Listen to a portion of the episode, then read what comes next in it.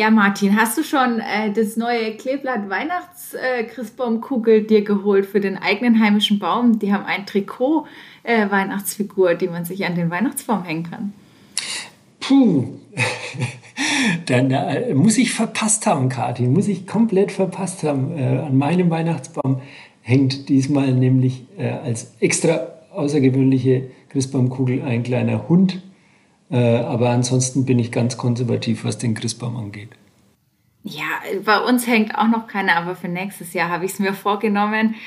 Martin Schano ist zurück im Vierter Flachpass. Ähm, wir arbeiten noch am Christbaumschmuck, der darf jetzt ja auch bald weg. Wir sind noch ein bisschen im Weihnachts- und Silvestermodus, ähm, starten jetzt mit dem Vierter Flachpass ins neue Jahr mit einem altbekannten Martin Schano. Schön, dass du dabei bist. Ja, ich freue mich mal wieder über das Kleeblatt zu plaudern. Ja, sehr schön. Für mich ist es die Premiere im Vierter Flachpass. Ich vertrete hier heute die Kollegen Florian Jennemann und Sebastian Gloser. Ähm, Sportredaktion haben ein paar personelle Engpässe, aber wir bringen jetzt den Vierter Flachpass wieder an den Start. Ähm, ja, zuerst natürlich der Hinweis äh, auf unseren Sponsor. Ähm, Versuche ich genauso schön vorzulesen, wie Sebastian Gloser das immer macht für euch. Der Fürther Flachpass wird präsentiert vom Mehr Giro Konto der Sparkasse Fürth, denn Mehr Giro heißt mehr Power ob mit Apple Pay, kontaktlosen Bezahlen oder der wahrscheinlich besten Banking-App. Hier bekommst du mehr als nur ein Konto, eben einfach mehr Giro und ganz einfach bei deiner Sparkasse führt. Ja, jetzt äh, Martin im Vierter Flachpass zurück am Podcasten. Wir hören einen kurzen Jingle, ein bisschen Musik, die wunderbare Stimme des Kollegen Thomas Korell und dann äh, richtig plaudern wir ein bisschen übers Kleeblatt. Vierter Flachpass, der Kleeblatt-Podcast von nordbayern.de. Ja, Martin, willkommen zurück im Vierter Flachpass. Ähm, du hast das Kleeblatt jahrelang betreut und das passt perfekt äh, für diesen Podcast, denn du hast es letztes Jahr auch noch gemacht. Und äh, wir wollen noch ein bisschen zurückblicken ins Jahr 2020 der Jahreswechsel ist ja immer so ein bisschen dafür da, wie war es im vergangenen Jahr, wie wird es in diesem Jahr, was bringt 2021. Das ist unser Programm. Ja, vor einem Jahr, Martin, ging es ins Trainingslager, glaube ich, an die türkische Riviera, in die Sonne. Ähm, heute eigentlich irgendwie unvorstellbar, oder? Ich musste tatsächlich schlucken, als, der, als ich deinen Text über Rashida Susis 50. Geburtstag gelesen habe, der gesagt hat, er hat ja kaum seinen Geburtstag feiern können in all den Jahren, weil er meistens um die Zeit im Trainingslager war. Und äh, wer hätte gedacht, dass das eine meiner letzten, vielleicht für längere Zeit Fernreisen äh, war, als ich da nach Belek mitgeflogen bin. Ähm, ich war dann noch einmal kurz weg im Februar und dann war es das ja für 2020. Genau. Und es war, war wunderbare Zeit, war tolles Wetter. Äh, zwar frisch, aber Sonne, Sonne, Sonne. Und ja, ich habe dann im Vor Vorgriff auf dieses Gespräch habe ich natürlich mir noch ein wenig meine damaligen Texte durchgelesen und mein Resümee von damals und da musste ich schon auch schmunzeln. Wie, wie, war, also wie war denn die Fürther Mannschaft zum Jahresbeginn 2020? Ähm, ich habe jetzt mal geschaut, das Kalenderjahr 2019 hat die Mannschaft beendet auf Rang 8, irgendwie so alles ziemlich durchschnittlich und jetzt nicht besonders euphorisch. Tobias Mohr ging dann nach Heidenheim. Ähm, Verletzungsprobleme in der Innenverteidigung. Äh, wie, wie, wie ist denn das Kleeblatt so 2020 gestartet? Was war denn dein Eindruck? Ähm, das ist tatsächlich so, ich habe genau das habe ich mir auch mal versucht durchzulesen, um ein Gefühl wieder dafür zu bekommen. Tja, Platz 8 immerhin einstellig, ist man in die Winterpause gegangen und dann kamen, wie du schon angesprochen hast, diese kleinen Hämmer. Also zum einen der Verkauf von Toby Moore, der ja die Förder-Fanseele ziemlich, ja, wie soll ich sagen, beschäftigt hat. Sogar Heidenheim kann mehr. Kann ganz mehr genau, sein. ganz genau. Das war der Spruch. Ne?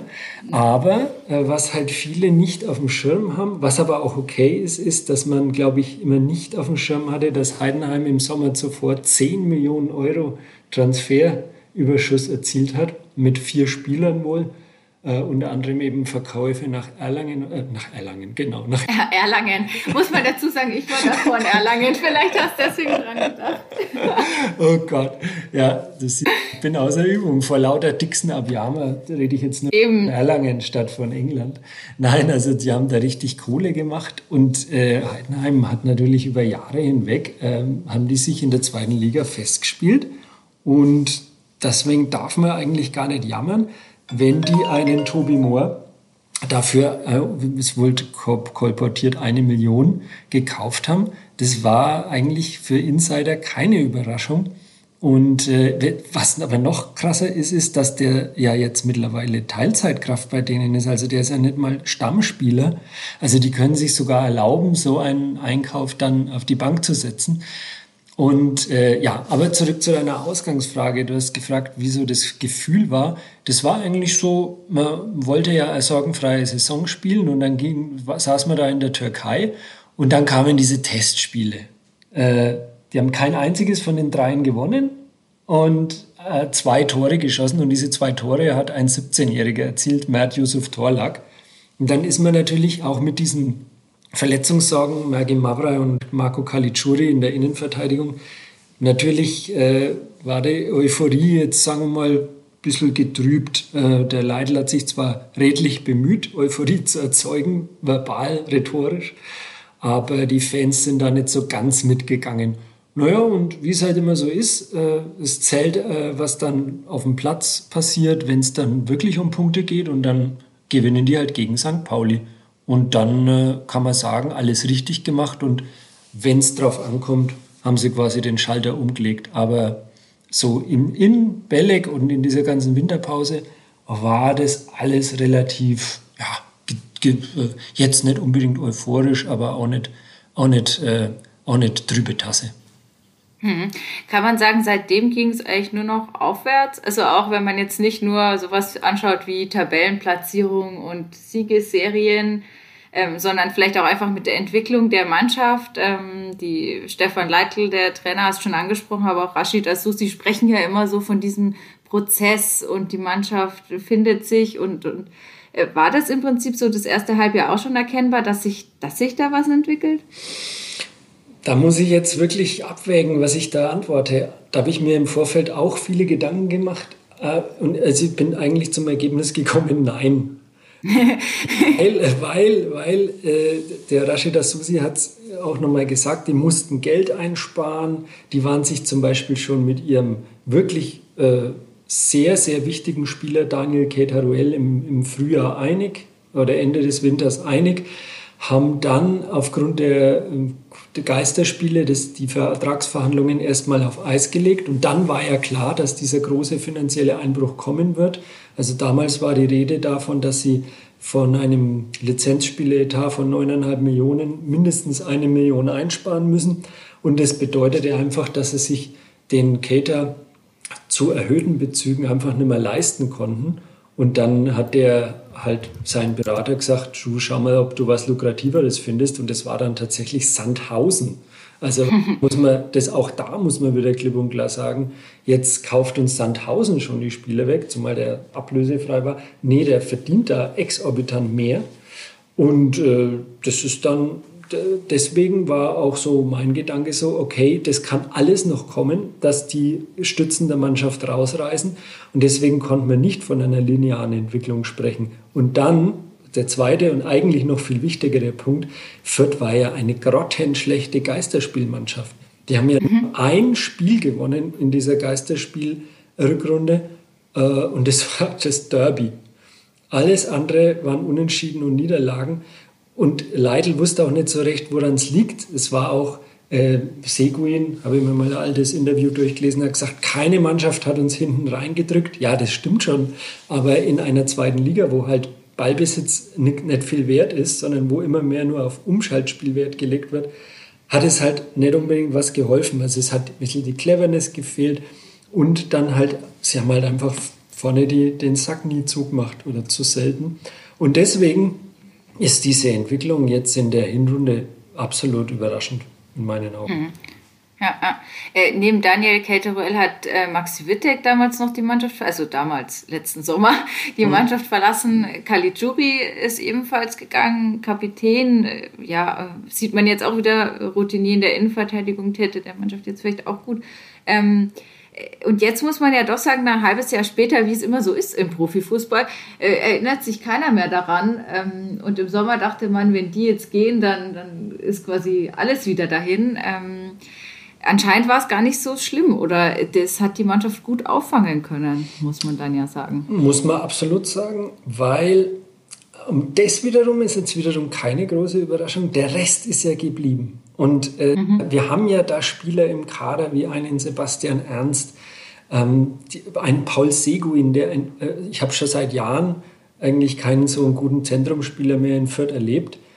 Und äh, auch ein Branimir Hirgota, von dem ich also da hätte ich darauf wetten können, dass der geht, äh, ist geblieben. Vielleicht auch, weil der, der Transfermarkt eingebrochen ist wegen Corona. Muss ich, muss ich echt meinen Hut ziehen dann auch vor, vor diesem Verhandlungsgeschick oder vielleicht auch vor der Entscheidung des Spielers, der vielleicht nicht für 12,50 Euro mehr nach Danzig gegangen ist oder was weiß ich wohin, sondern sich hier weiter im deutschen Fußball zeigen will. Ähm, und dann also mit Nielsen, Hirgotta, Seguin, Ernst, dass diese Leute geblieben sind, das ist Green, wenn ein Green scheint jetzt auch stabil zu sein, äh, brandgefährlich von, vom technischen her, schießt aus der zweiten Reihe. Das sind auch so Qualitäten, die in anderen Zweitligakadern einfach auch gar nicht vorhanden sind. Also äh, der hat den Großteil der Mannschaft zusammengehalten, der Asusi. Und insofern, ja, muss man sagen, dürfte es einen eigentlich nicht überraschen. Was man halt immer sehen muss, ist, was passiert denn in allen anderen Vereinen. Und anscheinend hat anderen Vereinen diese Corona-Situation mehr zugesetzt als Fürth. Ich meine, es gab ja so gut wie keine Sommerpause. Äh, Fürth hat eine miserable Geisterspielrückrunde hingelegt, wie vorhin erwähnt. Und dann kommen die aus dieser Mini-Sommerpause und, und legen einen dermaßen den Lauf hin, und äh, andere Vereine haben sich anscheinend noch erst äh, zu finden versucht. Hm. Äh, Saisonbeginn erinnere ich mich gerade noch, war ja auch nicht so prickelnd erst einmal. Also klar, Pokal äh, klammern wir jetzt mal ein bisschen aus, aber dann äh, Remis, Remis, auch in Würzburg nur unentschieden gespielt, dann beim Hamburger SV verloren, in Kiel äh, dann gewonnen. Also quasi erst so Ende Oktober ist das Kleeblatt dann aufgewacht sag ich jetzt mal. Aufgeblüht. Ähm, aufgeblüht, Dankeschön. An diese, ähm, an diese blumigen Rottweilen muss ich mich hier erst noch gewöhnen, dass ich immer auch das Richtige finde, sozusagen. Ähm, nee, also es war dann irgendwie so in Kiel, äh, ja, 24. Oktober, also schon relativ weit äh, dann auch fortgeschritten, war dann so ein bisschen der Aufwacher und, und dann ging es halt irgendwie immer steiler nach oben. Und ein Schlüssel war, ich erinnere mich am Anfang, äh, super gespielt und das war echt genial. Auch gegen Hamburg war ich im Stadion. Ähm, äh, geil, aber halt kein Tor gemacht. Und dann auf einmal ist irgendwie so, hat's geschnackelt, ne, wie es halt immer ist. Und dann machst du plötzlich die Tore. Ähm, das äh, hat die Spielvereinigung zwischenzeitlich sogar an die Tabellenspitze geführt. Ähm, jetzt aktuell auf Platz 4 ich sag mal, an diese Aufstiegsplätze dran. Martin, wenn du dich jetzt wirklich ein Jahr lang zurückerinnerst, hättest du gedacht, dass die Spielvereinigung so zeitig wieder, man muss es ja sagen, um den Aufstieg mitspielt? Klares Nein, weil ich eben skeptisch war, ob dieses, äh, ob, ob wie gesagt, ob, dies, ob das auch funktioniert ohne, ohne so Stützen. Ähm, beim, beim Kalitschuri, muss ich sagen, war ich immer so zwiegespalten. Also ich ich mochte den, äh, hat sich hingestellt, wenn es nicht lief, mit dem konnte man sprechen, war schon, war, war schon, äh, schon ein wichtiger Mann für Fürth, aber auf dem Platz war mir der definitiv zu ruhig und äh, man hat auch so gewusst, äh, ja, das, die Belastung des Leistungssports, die gehen halt auch an einem Marco Caligiuri nicht spurlos vorüber und ich denke, da, äh, die Antwort hat er ja selber gegeben, dass er zunächst damit äh, kokettiert hat, weiterzumachen und dann ja jetzt ganz aufgehört hat. Ich meine, da hat sich der Körper anscheinend schon gemeldet und die Vereine werden jetzt auch nicht Schlange gestanden sein. Also lange Rede, kurzer Sinn. Ähm, ein Cater haben sie kompensiert und äh, das deswegen für mich überraschend. Ich hätte nicht gedacht, dass das so einfach ist. Hm. Als Top-Torschütze in, in Sandhausen, auch zum Saisonbeginn, hat Käthe Ruel dann zuerst am ersten Spieltag gleich mal drei Tore gemacht gegen Darmstadt und dann war aber auch lange nichts, lange genau. nichts, nichts, nichts. Ja. Und auch äh, die Spielvereinigung hat in Sandhausen dann gewonnen. Das war schon im Dezember, also schon relativ weit fortgeschritten. Ähm, muss man am Ende ja jetzt sagen, alles richtig gemacht, die richtigen Leute gehalten und ähm, die, die man halt abgeben musste, war irgendwie auch okay. Hm. Äh, über die Außenbahnen muss man ja ganz ehrlich sagen, David Raum und Marco Meyerhöfer haben sich ja sehr gut entwickelt, ähm, machen auch viel nach vorne. Jetzt, ähm, was ja auch immer so ein bisschen die Stärke auch von Wittek war, der hat sich ja auch immer eingeschalten, äh, doch ganz gut aufgefangen, die Mannschaft. Ähm, Gutes Stichwort, äh, wenn ich da gleich einhaken darf, Maximilian Wittek. Also an dem haben sich ja die Geister geschieden. Der war ja sehr beliebt bei den Fans und in der Kurve für sein Auftreten. Aber mir war das definitiv zu wenig. Also die Entwicklung hat komplett stagniert.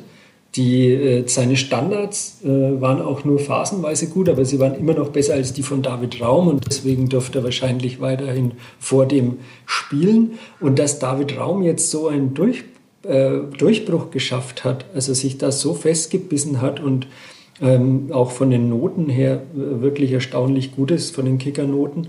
Äh, sind ja drei Förderspieler derzeit und den Top 11 der, der zweiten Bundesliga, unter anderem eben dieser famose Raum, der ja, dessen Vertrag ja ausgelaufen ist und dann hatten der Asusi noch ein Jahr verlängert. Das war so immer für mich immer wegen so der Prophet, der im eigenen Land nichts gilt. Und der hat ja nie eine richtige Chance gekriegt. Also er hat immer, sobald er ein schlechtes Spiel gemacht hat, haben sie ihn wieder auf die Bank gesetzt. Und äh, erst haben sie auch ewig seine Position gesucht. Und dass der jetzt wirklich links hinten verteidigt, das, äh, das haben sie ja erst relativ spät beigebracht. Und das, sowas kannst du auch nicht mit einem, mit einem Schalter irgendwie programmieren. Und äh, deswegen freut es mich jetzt eigentlich auch für den Jungen, und äh, du musst halt aber, was für in Fürth schon immer das Problem war, ist, die erste Reihe war ja schon immer eigentlich ordentlich für Zweitliga-Verhältnisse. Aber was ist, wenn die beiden mal ausfallen sollten oder einer von denen?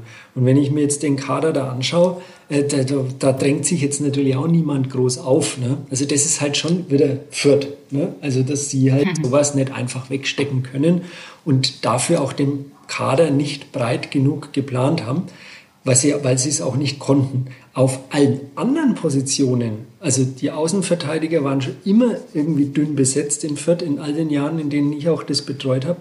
Auf allen anderen Positionen, zum Beispiel im Mittelfeld, in dieser Mittelfeldreihe, da herrscht ja schon immer eigentlich auch ein Überangebot. Und auch von der, nicht nur von der Breite, sondern auch von der Tiefe her, haben sie da wirklich gut gearbeitet. Ich meine, du kannst ja auch die einzelnen Offensivspieler da auch hin zurückziehen. Also der Kader ist, ist sehr breit aufgestellt, außer wie gesagt auf, bei den genannten Außenverteidigerpositionen. Hm. Ähm, es ist natürlich alles wie immer in dem Fußballbereich, deswegen dürfen sie ja auch spielen im Gegensatz zu den Amateurfußballern. Es ist eine Geldfrage. Ähm, jetzt akut, aktuell war, war das Problem Innenverteidigung, dass jetzt hier zwei sehr junge Innenverteidiger spielen. Ähm, Maggie Maffrey war noch verletzt äh, die, die letzte Zeit. Ähm, Bari ebenfalls. Und dann äh, hört es halt auch schon auf. Da hat Rashid Asusi jetzt mir auch nochmal erklärt, ähm, das sei schon ganz bewusst so, dass, dass das Kleeblatt dann relativ kleinen Kader hat, weil es eben die Auswahl gibt, ähm, kleiner Kader und dafür vielleicht gute Spieler halten in diesem kleinen Kader. Mhm. Martin, du hast angesprochen, die gute erste Reihe sozusagen. Mhm. Die Spieler, die sie gehalten haben, das haben wir beide jetzt äh, als, als positiv anerkannt. Das ist ein Mitgrund dafür, dass sie sich so gut entwickelt haben.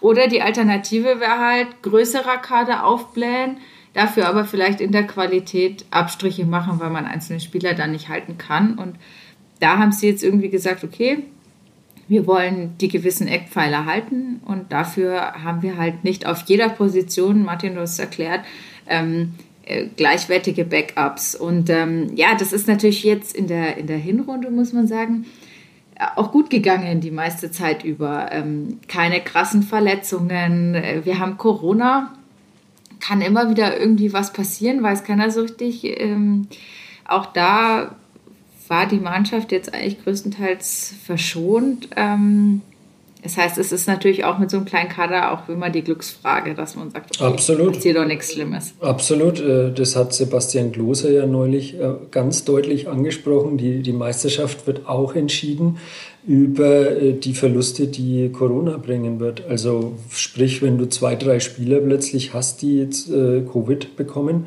dann schmeißt es natürlich die Planung für den Trainer komplett über den Haufen. Äh, lass auch mal ein Trainingsverbot kommen oder solche Dinge, dann, dann bringt es jeden Superkader aus dem Rhythmus. Und da muss man einfach hoffen, dass äh, da äh, durch, ruhig durch diese Krise kommen.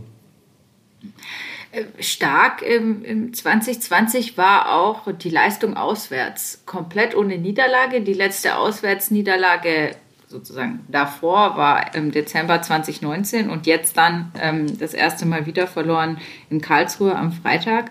Ähm, hat es irgendeine Bedeutung oder ist es im, im Sinne der Geisterspiele, wo ja eh irgendwie die Stadien sind leer und okay, man fährt da wenig mit dem Bus durch die Gegend, aber ähm, hat das irgendwie noch eine Bedeutung oder ist mittlerweile auswärts gleich heim, weil, naja. Ja, das habe ich mich ehrlich gesagt auch gefragt. Also wir haben ja jahrelang äh, spekuliert oder das haben auch manche Trainer zugegeben uns gegenüber, dass sie natürlich auch Leitl, dass sie natürlich auswärts anders spielen lassen, äh, erstmal vielleicht etwas abwartender. Du musst erstmal gucken, was macht der Gegner, was macht das Publikum. Wenn du da in Dresden zum Beispiel angetreten bist und das Publikum war on fire, da klar hast du da vielleicht mal die Hosen bei einem Eckball voll gehabt. Oder es hat dich sogar mehr motiviert, keine Ahnung. Ich war nie Profi, äh, man kann's, die können es nur selber beantworten. Fakt ist, dass sie immer so ein bisschen äh, zu Hause diesen Druck hatten, zu sagen, wir müssen es unserem Publikum zeigen und dann haben sie vielleicht, sind sie vielleicht hinten zu weit aufgerückt und sind ausgekontert worden. Man müsste sich das tatsächlich mal statistisch genauer anschauen. Vom Gefühl her habe ich es nie richtig verstanden und ich war auch höchst überrascht, als ich diese Zahl oder diese Statistik jetzt dann am Ende des Jahres 2020 gelesen habe, dachte ich mir, nach der Horror-Geisterspielserie hätte ich das nicht gedacht, dass die auswärts trotzdem nicht verloren haben. Die haben halt nicht gewonnen auswärts, außer in Nürnberg. Aber äh, damals, also ne, seit ein ja, äh, Spiele.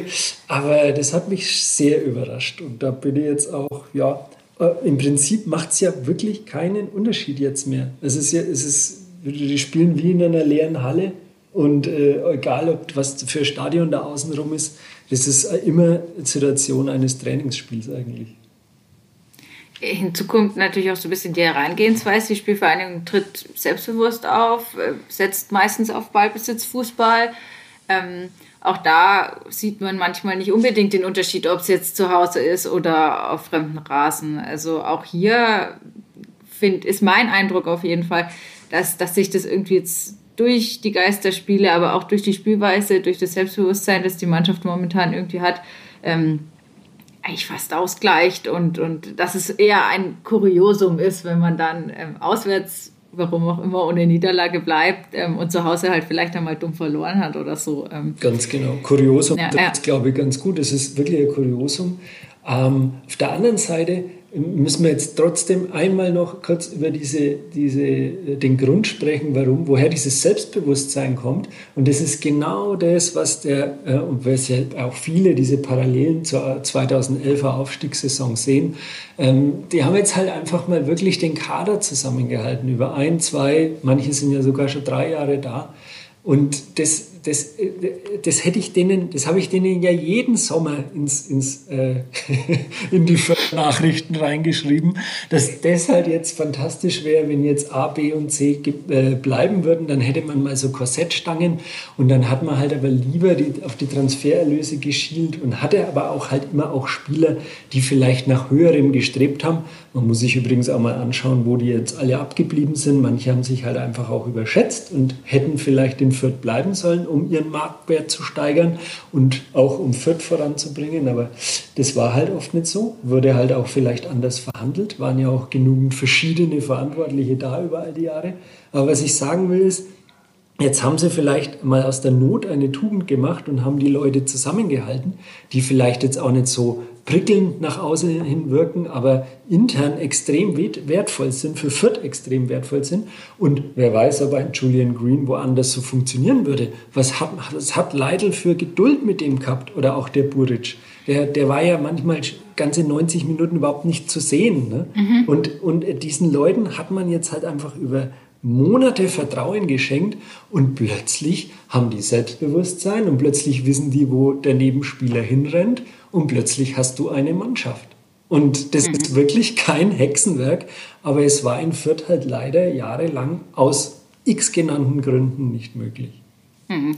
Und nicht nur in Fürth, das ist ja so ein Grundproblem dieser ganzen Branche, diese absolute Aufgeregtheit, ähm, schneller Erfolg, ähm, keine Zeit, keine Geduld. Das gilt ja genauso für den Trainer auch. Also Ganz Sie haben jetzt genau. mit Stefan Leitl äh, wieder verlängert im, im Herbst oder Winter ähm, Ende des Jahres. Mhm. Da macht man sich ja zuerst schon Sorgen, das haben sie ja schon ein paar Mal gemacht und dann war der Trainer trotzdem bald wieder weg. Ähm, aber das wünschen wir dem Herr Leitl natürlich nicht, sondern äh, und dem ganzen Verein, sondern ähm, das ist, scheint ja wirklich auch sehr positiv zu sein, aber auch hier die Geduld irgendwie zu haben und zu sagen, nee, ähm, wenn wir jetzt mal vier Spiele in Folge oder auch zur Saisonbeginn ähm, die Mannschaft spielt zwar gut, aber irgendwie gewinnen wir nicht äh, viermal in Folge ohne Sieg, nur drei, drei Punkte aus vier Spielen.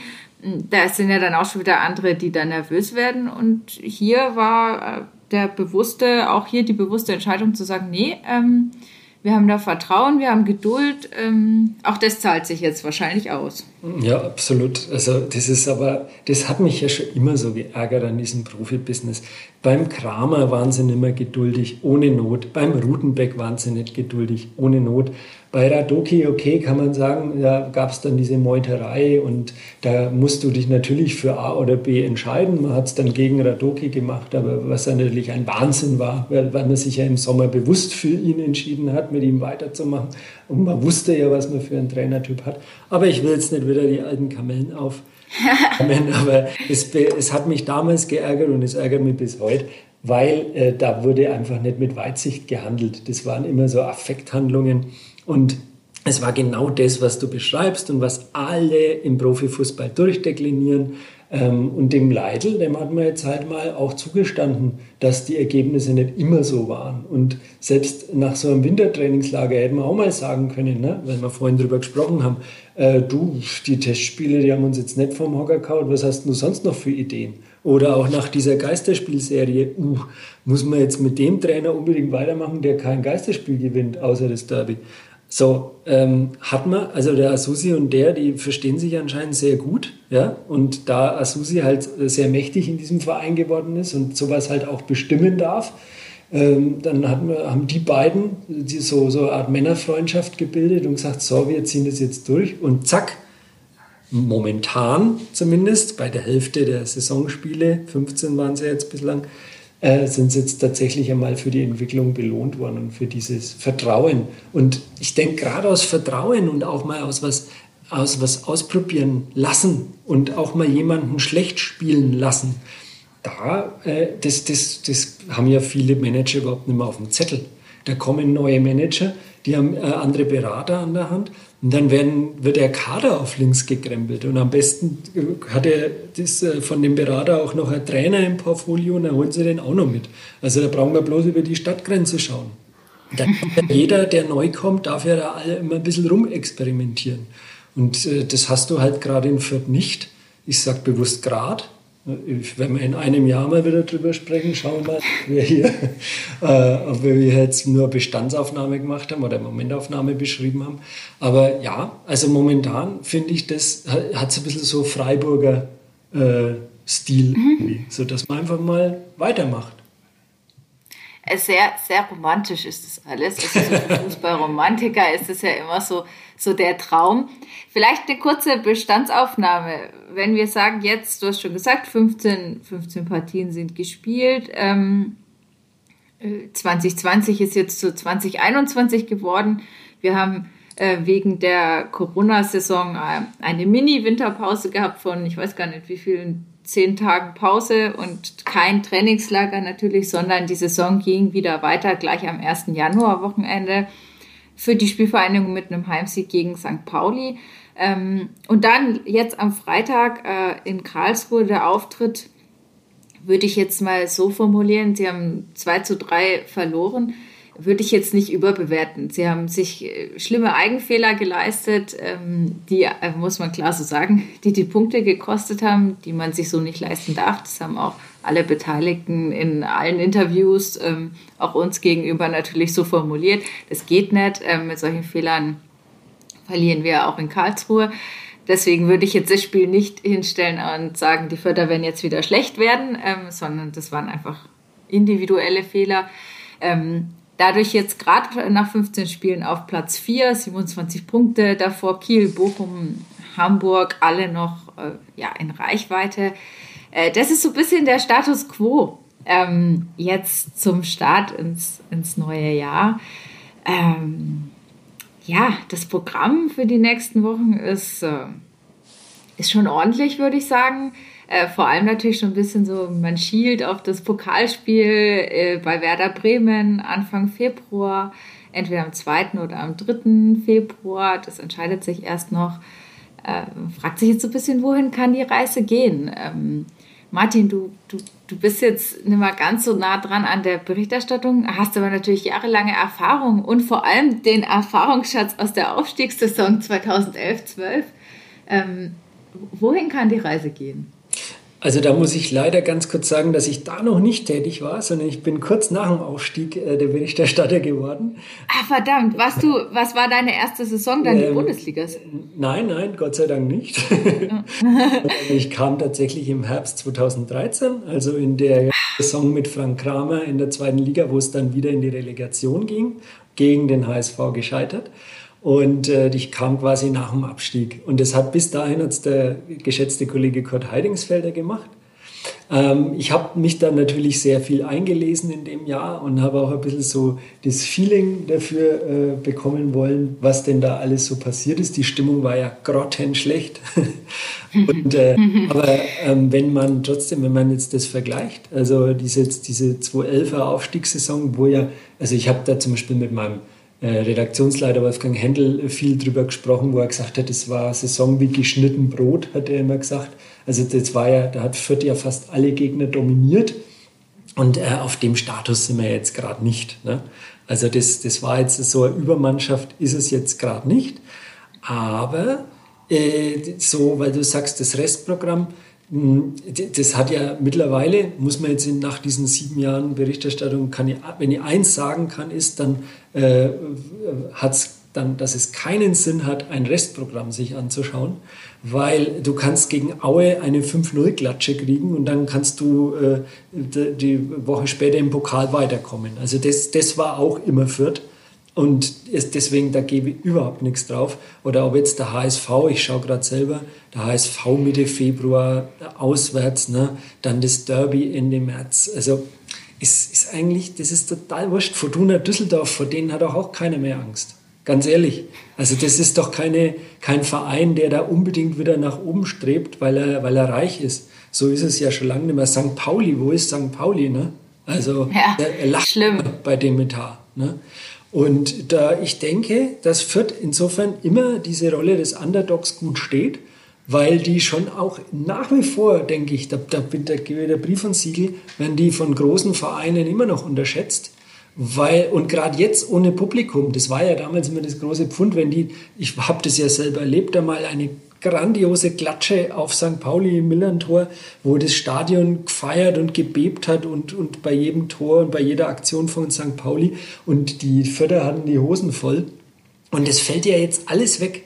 Und insofern in dieser Sterilität, ja, da kann, musst du volle Kanne mit der Spielvereinigung rechnen. Also ich sag, ich sag mal so, das kann jetzt zwar jeder sagen, aber ich sage es jetzt trotzdem. Ich habe äh, zu Michi Fischer am, vor dem ersten oder nach dem ersten Spieltag äh, dieser Saison habe ich gesagt, pass auf, äh, Platz fünf oder sechs wird es auf jeden Fall. Die haben die Mannschaft zusammengehalten und die anderen werden, kochen ablos mit Wasser und das, was der Leidl da äh, spielen lässt, irgendwann wird es sich rentieren. Und deswegen bleibe ich dabei, die werden so Fünfter, Sechster, wenn nicht sogar um den Relegationsplan mitspielen. Allerdings Platz 1 und 2, da hängen die Trauben vielleicht dieses Jahr noch ein wenig zu hoch. Hm. Das ist sehr realistisch ähm, und stimmt wahrscheinlich auch einfach, vor allem mit dieser Dominanz. Ähm, das war 2000, äh, 2011, 12 natürlich schon ziemlich krass, also auch mit welchem, mit wie viele Punkte die dann am Ende hatten und mit, ja, wie sie auch einfach diese, diese zweite Liga gewonnen haben. Quasi. Und, die, und jedes ähm, Jahr, jedes Jahr Qualität dazugeholt. Immer wieder, oder dann kam dieser Ocean irgendwann und der, der, der nie wieder so performt hat wie, wie in Fürth, die den, wurde, den der Büskens stark geredet hat und den immer wieder da, der, der war ja, also mir ist erzählt worden, der war ja dann im Sommer danach, war der komplett im Eimer, weil er mhm. so verausgabt hat. Äh, und der, der hatte einfach einen dermaßen Lauf, den Lauf seines, seiner Karriere einfach.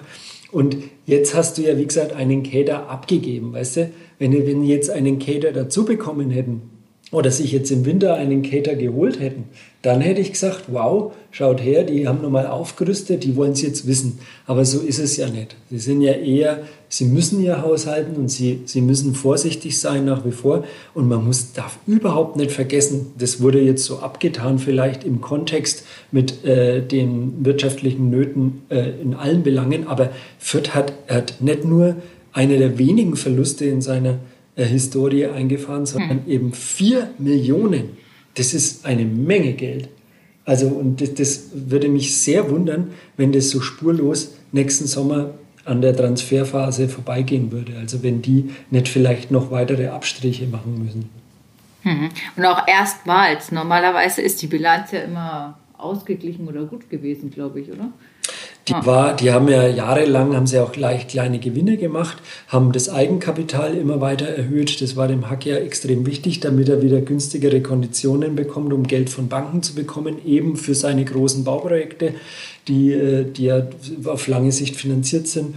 Und dann, äh, war, dann war das, also hat es ja rein, also ich glaube, im Vorjahr schon war ja schon äh, ein Minus und jetzt vier Millionen. Also das ist ja, das ist ja nach den vielen positiven Jahren, ist das der absolute Hammer.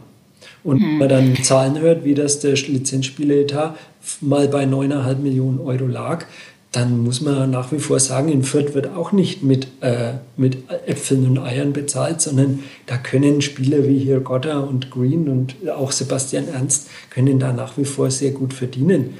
Natürlich kriegst du mittlerweile anscheinend in Sandhausen mehr, aber dann spielst du halt auch einen Abstich. Äh, vielleicht noch kurz zur, zur, jetzt ist ja im Prinzip Winterpause, das heißt, es könnte Wintertransfers äh, geben. Ich denke insgesamt durch diese kurze Winterpause, die ganze Corona-Situation, keiner weiß irgendwie, wie es weitergeht, die Unsicherheit ist überall ja groß, wird es jetzt nicht so eine bombastische Transferphase werden, zeichnet sich zumindest nicht ab. Ähm, trotzdem, jetzt vielleicht gerade im Abwehrbereich ist momentan, aber generell sagt gleich natürlich, wir beobachten den Markt, doch äh, sagt auch, wir haben die finanziellen Möglichkeiten bei uns sind natürlich nicht so groß und er hat auch gesagt, er, er sei mit dem Kader zufrieden. Also es äh, spricht eigentlich wenig dafür, dass sich hier jetzt groß etwas, etwas verändert. Ähm, äh, Stefan Leitler hat auch noch was zum, zum ich nenne es mal Aufstiegsrennen gesagt. Ähm, er lehnt da natürlich großartige, also darüber reden brauchen wir jetzt quasi noch nicht so nach dem Motto. Aber Mitte des 20. Spieltags äh, hat er jetzt bekannt gegeben, wird sich vielleicht herauskristallisieren, wer oben dabei sein darf oder wer dabei bleibt. Und dann können wir nochmal drüber sprechen. Wir haben jetzt den 15. Spieltag. Das heißt, ähm, äh, die Spielvereinigung will natürlich schon oben dran bleiben, ist ja klar. Und dann, ähm, wir haben die Corona-Situation angesprochen. Du hast angesprochen, in der zweiten Liga schlägt irgendwie jeder jeden. Alles ist nur noch kurios. Dann gibt es auch noch im März ein Derby ähm, was ja auch äh, hoffentlich wieder ziemlich gut wird. Und dann äh, kann man weiterschauen. Also 2021 so ein bisschen kristallkugelmäßig ist noch schwieriger als sonst, befürchte ich. Ja, und dafür habe ich auch schon zu oft irgendwie selber auch euphorische Texte verfasst, die dann ein halbes Jahr später mit Achselzucken mir nochmal durchgelesen habe. Das waren ja, also es gab entweder starke Hinrunden oder starke Rückrunden. Beides hat immer nie zusammengepasst. Ähm, es gab Saisons, wo, wo Rashid Asusi dann im Sommer gesagt hat, die Saison war okay, wo dann die äh, Fans den Kopf geschüttelt haben, weil es halt am Ende wieder das große Zittern losging. Es hat immer, der Spielstil hat immer gepasst aber, äh, oder ja, zumindest in den letzten, äh, also sagen wir es mal so, seit, seit Asusi da ist, hat er, wie gesagt, diesen, den Buric noch übernommen von seinem Vorgänger und da hat man sich dann meines Erachtens zu spät getrennt und dann ging es ja irgendwie ganz klitzeklein, in kleinen Schritten bergauf. Also ich habe mir nochmal notiert, 15. nach der Saison 17, 18, dann 13. nach der Saison 18, 19, also sprich aus einer Horrorsaison heraus in einer fast Horrorsaison, weil der das Ende, das Ende einfach nicht gut war. Ne? Und dann eben 1920 Neunter, also endlich einstellig. Ja? Und äh, also die Entwicklung spricht für Fürth. Und jetzt müssen sie es halt einfach mal, jetzt müssen sie einfach mal weitermachen. Und wie gesagt, ja. keine Corona-Fälle und weiterhin Vertrauen auch setzen in solche Spieler wie Abiyama, der ja, der kommt da rein und schießt zwei Tore. Also das ist ja natürlich ein absoluter Traum. Und wenn sie sich da treu bleiben und wenn sie nicht, wie es vielleicht so mancher Trainer gemacht hat, der dann irgendwann nur noch den Stammspielern Vertrauen geschenkt hat, weil er Angst hatte, äh, dass die Punkte flöten gehen. Wenn er quasi davor keine Angst hat, sondern wirklich die elf Besten spielen lässt. Ne? Also, also sorgenfreie Saison wird es auf jeden Fall. Ja, es, ist, es wird vielleicht ein bisschen mehr sogar wie sorgenfreie Saison. Ähm, man weiß sonst natürlich nichts. Vielleicht ähm, einfach nochmal ein Restausblick auf 2021. Ähm, es kann natürlich sich alles nochmal ändern, weil äh, Corona, man weiß nie, was kommt.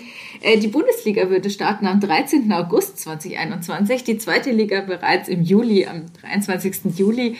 Davor ähm, gibt es dann natürlich noch ein spannendes Saisonfinale, irgendwie wieder Sommer und ähm, ja, bestimmt spannende, spannende Auftritte der Spielvereinigung. Ähm, das Neujahr, auch wenn es jetzt schon ein bisschen her ist, aber es ist ja unser Neujahrspodcast. Ähm, was darf man sich ja immer ein bisschen was wünschen auch. Äh, Martin, wenn du jetzt so dir noch was wünschen dürftest fürs Kleeblatt, was wär's? Ja, das ist jetzt wirklich eine gute Frage, weil im Prinzip machen sie viel richtig und sie sollten, ja, also das habe ich auch, ja, okay, jetzt wünsche ich mir tatsächlich was. Ich habe äh, hab ja einen wirklich tollen Ausstand bekommen von der Spielvereinigung. Die haben uns ja nochmal eingeladen, die, die alten Berichterstatter. Und da standen wir da auf dieser Tribüne und da habe ich natürlich äh, auch nochmal so einen kleine, kleinen Abschiedssatz dann gesagt. Habe ich, hab ich gesagt, ich würde mir von euch wünschen, dass ihr euch ein bisschen mehr auf das besinnt, was Fürth tatsächlich ausmacht und nicht unbedingt versucht, das zu machen, was alle anderen Erst- und Zweitligisten in Deutschland machen. Also es, mittlerweile ist ja dieses Business schon so, dass die, diese Vereine relativ austauschbar sind in ihrer Außendarstellung. Also sie haben alle wunderbare Social-Media-Auftritte und äh, machen ganz viel ähm, Zeug. Und ich denke mir, wenn ich mir Fürth so anschaue, ein Stadion mitten in einem Wohngebiet, das, da fühle ich mich, ich war mal in Aberdeen in Schottland mhm. und da fühlt man sich wie in England oder wie auf der Insel im Prinzip. Das ist äh, was, was andere Fußballstandorte nicht haben. Und ich habe jetzt, weiß Gott, einige gesehen, auch die hässlichsten Städte Deutschlands besucht. also wenn man da in den Westen fährt oder so, ist eigentlich unfassbar, wie hässlich manche deutschen Städte sind. Und, äh, und, und wir haben hier in Fürth das kommt mir irgendwie viel zu kurz, dass man diesen, diesen puren Fußballcharakter, gut, jetzt bei Corona kannst du das eh alles vergessen, weil keiner ihn spüren darf, aber es war ja jahrelang davor auch so, dass sie da ein bisschen wieder mehr an sich arbeiten und mal ein bisschen wieder ein auf ihre Basics sich reduzieren und zurückfahren und sagen, hey, wir sind Fürth, auch mit einem gewissen Selbstbewusstsein und sagen, hey, wir sind ein alter Verein, wir sind seit Ewigkeiten mittlerweile auch in der zweiten Liga und äh, so ein bisschen mehr, hm, wie soll ich das ausdrücken, ohne zu abstrakt zu sein, aber so ein bisschen Understatement mit, einer, mit einem gewissen Selbstbewusstsein und nicht immer alles kopieren, was andere Vereine so machen. Das würde ich mir wünschen. Das ist die Unaufsteigbar-Tour 2.0. Ich höre es doch raus. Das, das fand ich übrigens ein mega Motto ähm, diese Selbstironie, die ging, mhm. führt eigentlich nach dem Erstliga-Abstieg komplett ab. Also diese auch mal über sich selber lachen zu können. Und äh, das war mir alles immer viel zu ernst von den Verantwortlichen in der Außendarstellung. Und äh, das hat ihnen sehr gut gestanden damals, dieses Motto. Mhm. Ja, das äh, wäre äh, unvergessen ähm, und genial gemacht. Äh, Was wünschst du dir denn? Ja, ja, wollte ich jetzt noch sagen und das ist natürlich äh, auch purer Egoismus. Ich wünsche mir irgendwann mal wieder äh, in, ja die Rückkehr der Fans ins Stadion. Also mir ist wirklich ähm, dieses Fußball im Fernsehen anzuschauen ist einfach grausam und ähm, für jemanden, der auch gerne ins Stadion geht und der ja auch dieses Live-Erlebnis schätzt, muss ich sagen, jetzt so langsam es schmerzt und es gibt natürlich viel schlimmere Probleme, aber es ist einfach doch was, ähm, was, was vielen abgeht und, und was einfach auch das Leben ein Stück weit ausmacht und den Fußball ausmacht und die Verbundenheit zu einem Verein und äh, umgekehrt bestimmt auch für, für die Spieler und für die Trainer natürlich auch das i-Tüpfelchen auf ihren Job. Ähm, also einfach nur mal wieder ein Bratwurstweckler, ein Bier und äh, ins Stadion zu gehen. Ähm, das wünsche ich mir für die Spielvereinigung, dass, dass, ja, dass der Rundhof mal wieder, du hast es schön beschrieben, dass der Rundhof mal wieder ja, so voll ist, wie er halt sonst auch manchmal ist. Du, und, und es geht mir gar nicht immer um voll, das wünsche ich mir natürlich sowieso, aber das ist ohnehin, das war ja immer ganz kompliziert in Fürth auch, also ein bisschen mitzuschleppen. Und ich erinnere mich da vor allem an ein Spiel, äh, mit, das war im, im, Pokal gegen Mainz mit, unter Rudenbeck äh, in der, im Herbst. Das hat, war ein beschissenes Wetter. Es war unter der Woche am Abend, spät abends. Und dann schlagen die die Mainzer. Ruben Schröder äh, war der Sportdirektor, oder ja, ist er jetzt nicht mehr, aber war damals schon Sportdirektor dort. Und dann, äh, dann, dann schießt dieser famose Sarara und der Veton Berisha schießen die zwei Tore zum 2 zu 1 für Fürth. Und der waren nur 3300 Zuschauer da, weil, weil die wochenlang haben die schlecht gespielt. Rudenbeck Fußball haben ja viele kritisiert, ne? Gesagt, um Gottes Willen. Und äh, du, es waren 3300 Zuschauer und das, diese, dieser Rohnhof, ja, der hat vibriert. Und das braucht, es braucht gar keine 10.000. Es müssen einfach geile Spiele sein und die Leute müssen on fire sein. Und wenn ich daran denke, dann kann ich dich sehr gut verstehen, wenn du dir sowas wieder wünschst. Das, das ist mein Wunsch, ob er jetzt natürlich 2021 in Erfüllung geht. Irgendwann wird es wieder passieren. Ähm, ja, das war jetzt ganz viel Fußballromantik nochmal zum, zum Ende hin. ähm, man schwelgt dann ja auch so ein bisschen in Erinnerungen und ähm, das haben wir jetzt auch noch ein Stück weit gemacht. Martin, ähm, ja, und äh, jetzt der vierte Flachpass ist sozusagen zurück oder angekommen im Jahr 2021. Ähm, wird jetzt auch wieder regelmäßig, regelmäßig erscheinen. Äh, Martin, ich kann nur sagen, vielen Dank, dass du dir die Zeit genommen hast. Ähm, die Fürther spielen am äh, Freitag zu Hause gegen SC Paderborn, 18.30 Dazu gibt es natürlich ganz viele Infos in den Zeitungen, Nürnberger Nachrichten, Nürnberger Zeitung und auf nordbayern.de. Ähm, Martin, ah, dein, dein, dein letzter Aus, Ausblick nochmal aufs Jahr. Ja, hoffentlich kommen alle gesund durch dieses Jahr und wir werden bald auch im Fußball Normalität vorfinden. Und vielleicht zieht ja die Branche doch die richtigen Schlüsse draus, dass es äh, beinahe für manche Vereine bergab gegangen wäre, wenn diese Fernsehgelder nicht geflossen wären. Das ist meine große Hoffnung, dass ähm, sich diese Branche auch mal hinterfragt und vielleicht neu ordnet. In diesem Sinne große Hoffnung in Richtung 2021. Martin, vielen Dank, äh, allen anderen auch vielen Dank fürs Zuhören und ähm, ja, bis zum nächsten Mal beim Fürther Flachpass. Mehr bei uns im Netz auf nordbayern.de.